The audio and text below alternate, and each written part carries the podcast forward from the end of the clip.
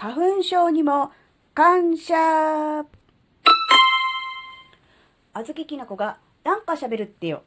この番組は子供の頃から周りとの違いに違和感を持っていたあずきなが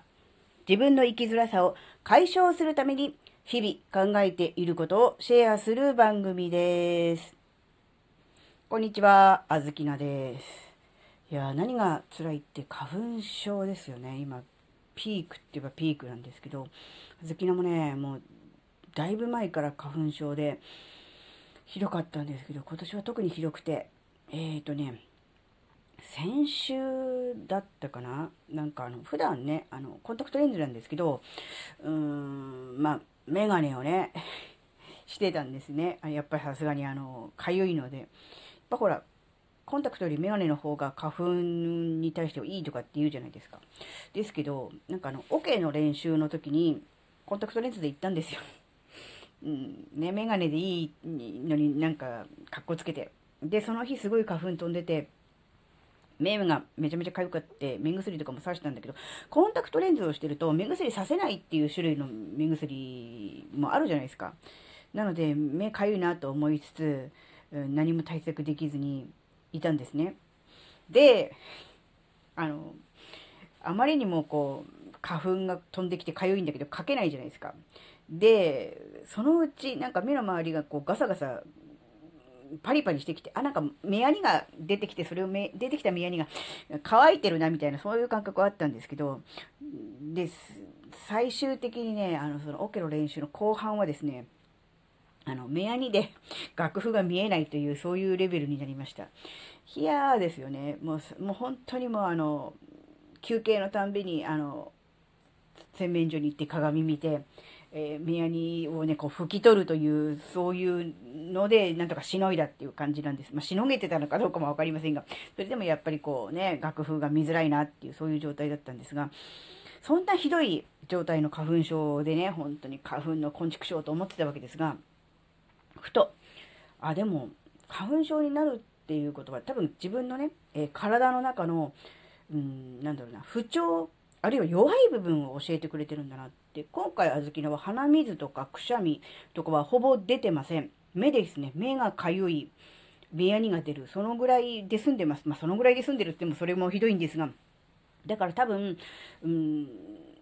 なんだろうな。体質改善みたいなのをね、少しこう、真面目に取り組んでいるっていうところもあるので、うん、そういう意味では、その、鼻水とかそっちの方の、うん、は、だいぶこう良くなったんだなって。で、その代わり、こう、まあ目ですよね。目のね、まあ普段コンタクトレンズとかしてるからなのかもしれませんが、えー、眼球とかね、目の周りの粘膜とか、そっちの方の、うん、部分がちょっと弱いというか、そういう自分の中でね、何かあった時に出てきてしまうところはそこだっていうのがね、今回分かったので、うんまあ、花粉症辛いですけど、うん、早く終わってほしいですけど、自分のね、弱いところ、体の中のね、不調みたいなものを教えてくれてるんだと思えば、感謝できるなって思ったわけですね。とはいえ、本当に目はかゆいし、えー、ね、見づらいし、しょぼしょぼするし、って思うともう早く終わってほしいわけですが、うん、単なるね、あのー、嫌だなと、恨み事ばっかり言っていても、うん、しょうがないです。なので、あ自分はね、目の周りの粘膜粘膜弱いんだと、えー、眼球周りが弱いなっていうことにね、気がついて、ちょっとそちらの方、も強化するといったところで筋トレみのようにね、こう、ね、眼球を何か鍛えるとかっていうことはできませんが、ただでは自分の中ではね、あの、目や目の周りがちょっと弱いんだなと。で、それは単純に、え粘膜の問題でもあると思うんですが、やっぱりこう、スマホ、あるいはパソコンなどの使いすぎ、やっぱりこう、一点を凝視して目が疲れているとか、そういう、なんだろう、目の酷使ですね。うん、それも含めての、うん、目目の弱さ、目の弱さっていうか、まあもちろん視力も弱いんだけど、うん、弱いところにこう、症状が出ちゃうんだなっていうふうに思うと、あ、もっと目大事にしなきゃダメだなっていうのと、やっぱり必要以上に、えー、目を酷使するような生活ではなくて、えー、ね、目を休ませたり、少しこうリラックスしたり、そういうようなこともね、考えないといけないなってことも思いました。なので、あの、花粉症の薬を飲むとか、目薬をさすとか、そういう対症療法も大事ですが、根本的な、うーん、治療として、やっぱりこう、目の使いすぎ、うん、目を酷使しすぎっていうことを教えてくれてるんだと思ったら、あ、もうちょっとね、えー、目を大事にしようとかね、うん、例えば今までこう、本を読むとしたら、えー、スマホでね、Kindle を読んでいたんですが、ちょっとね、紙の本を、うん、図書館で借りてきて、そっちの方で読んでみようかなとかっていう感じで、少しこう、